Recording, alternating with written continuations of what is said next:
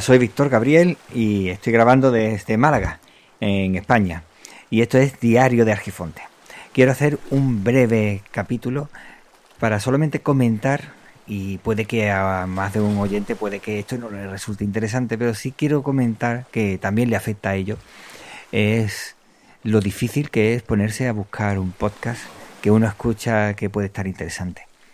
Eh, te pones a buscar el podcast y en un podcatcher que son estos programas que tú te lo puedes descargar en Android, bueno, en Android o en cualquier plataforma de un sistema operativo que te lo permita y te pones a buscar el programa, puedes buscarlo por el nombre del autor, puedes buscarlo por el nombre del episodio, puedes buscarlo por donde sea. Y te das cuenta que es muy difícil encontrarlo salvo los que quizás han pagado para estar presentes o los que llevan ya mucho tiempo, pero los que llevan algo menos de tiempo es bastante complicado. Y no porque hayan estado dentro de el podcast Connect, que se hayan activado y demás, porque algunos incluso con eso es bastante difícil aparecer. Y cuento en mi caso, el diario de Argifonte eh, resulta que no aparece en algunos podcatchers y sí aparece en otros diferentes. Y no entiendo por qué. Pues nada, eh, se nota, creo que se nota el corte que he tenido. Eh, solo basta que quiera hacer algo corto para que no se pueda. Bueno, la cuestión es que no aparecía en algunos podcasters. Y no es porque esté mal el, RSS o el feed, que es la dirección en la que se indica dónde se encuentra el podcast. Simplemente que en algunos no aparece. Y es curioso porque no es porque lo hayas hecho mal, sino lo has hecho bien, has hecho, lo has añadido en todos los, en todas las plataformas posibles. Incluso hay algunas plataformas que no tienes que añadirlo y ya te han añadido ellos, cosa que tampoco me parece correcto. O por lo menos, si lo hacen, eh, tienen el contacto contigo porque ya tienen tu, tu podcast, que menos que mandarte un correo de forma automática indicándote que te han añadido en tal plataforma, que creo que sería lo lógico. O que van a añadir de en X tiempo van a añadir el podcast y que se pongan en contacto si quiere solicitar o, que un reconocimiento de tu autoría, autoría. Cosas que no entiendo. Después se habla mucho de que el podcast tiene que tener un RSS público y encontrarlo es difícil. ¿eh?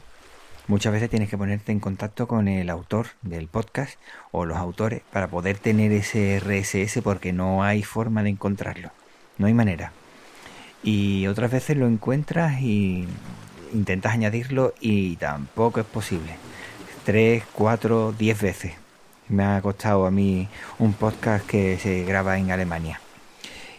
Y parece que no tiene importancia, pero tiene muchísima importancia, porque si ya de por sí el mundo de Internet está lleno de personas que tienen poco tiempo y el tiempo lo tienen que optimizar al máximo, pues si te encuentras una pega a la hora de añadir un podcast, directamente pasan. Ya tienes que tener algún cierto interés en poder escucharlo como me está pasando a mí, que digo, no, quiero escuchar muchos podcasts para aprender de ellos, para ver cómo lo hacen o qué, o qué ideas tienen diferentes a las mías, para que tú te empeñes en ponerle, eh, de añadirlo en tu podcatcher. Te das cuenta que hay muchísimas personas que primero no saben lo que es un podcatcher, otros que lo tienen, o por ejemplo se descargan Evox y asocian Evox con, por ejemplo, ¿cómo podría decir? Lo asocian con Google. Sí, igual que hay mucha gente que asocia Internet con Google, dice, no tengo Google, no, no tienes Internet. y Google es un navegador, o mejor dicho, un, perdón, un buscador, pues no tengo Internet y con Internet, no tengo Internet, no puedo acceder a la página principal de Google.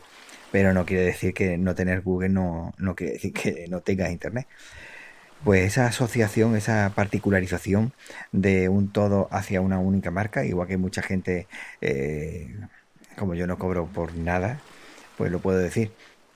Eh, la gente que la crema de cacao a todo le llama nocilla o a todo le llama colacao. A lo mejor ni se está echando el, el cacao en polvo instantáneo de Nesquik o de cualquier otra marca. Pues esto es exactamente igual. Y asocian Evox con podcast. Y bastante le cuesta entrar a la gente en la cabeza que una cosa no tiene nada que ver con la otra, pero sí, conozco muchísimas personas, y cuando digo muchísimas es que es muchísimas personas que usan Evox como la única plataforma existente de podcast. Bueno, ahí hasta dentro de lo que cabe, pues no está mal, porque por lo menos es en habla hispana y te puede llegar a más información, pero no es la mejor de todas, evidentemente. Pero bueno, de alguna forma pueden llegar. Pero de ahí a tener la plataforma, por ejemplo, la, la aplicación, y dice, no, te la vas a descargar y me voy a dar de alta simplemente para poder después suscribirme a este o al otro, ¿no? Lo tienen y se ponen a ver eh, lo que hay. ¿Y qué es lo que hay? Pues normalmente lo que te publicitan. Y por eso en Evox la gente que está en el modo premium pues eh, tienen más escucha. Y es que son mejores, no, es que están pagando o están suscritos a ese modelo y entonces te van a escuchar más.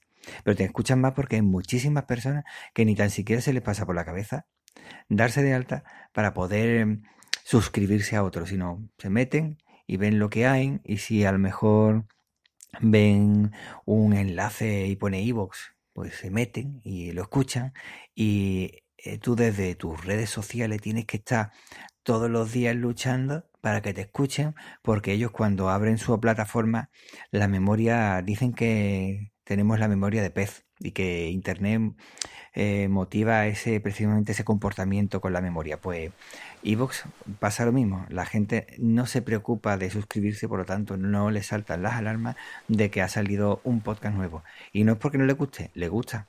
Sin embargo, pues ¿para qué me voy a preocupar? Que sea el que crea la, el episodio, el que me dice que ha saltado y entonces ya lo escucharé con Evox. Y si ese creador pues no lo tiene en Evox, pues no lo escucharé. Es que no lo tienes ahí. Bueno, es que hay muchas más plataformas. O sea que creo que hace falta un poco más de apostolado, podríamos decir. Y creo que se me entiende cuando digo esto. De necesidad de una forma de añadir de forma muy sencilla un RSS que tendría que ser público y no tanto exclusividades como ahora está la moda de la exclusividad.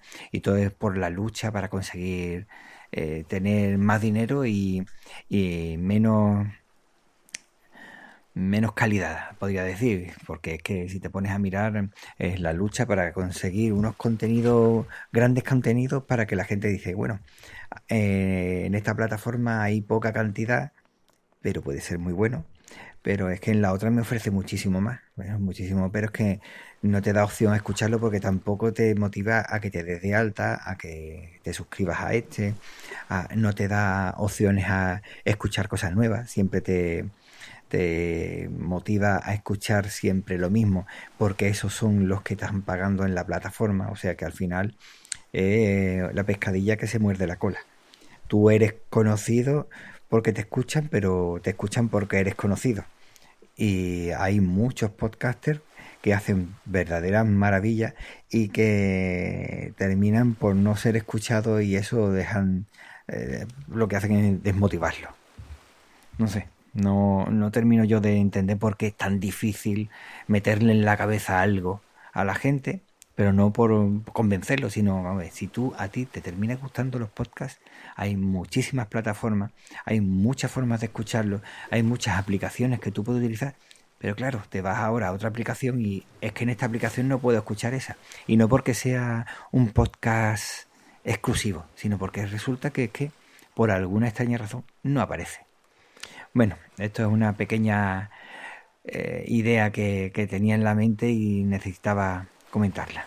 Venga, pues un saludo, muchísimas gracias por escucharme y nos escuchamos pronto.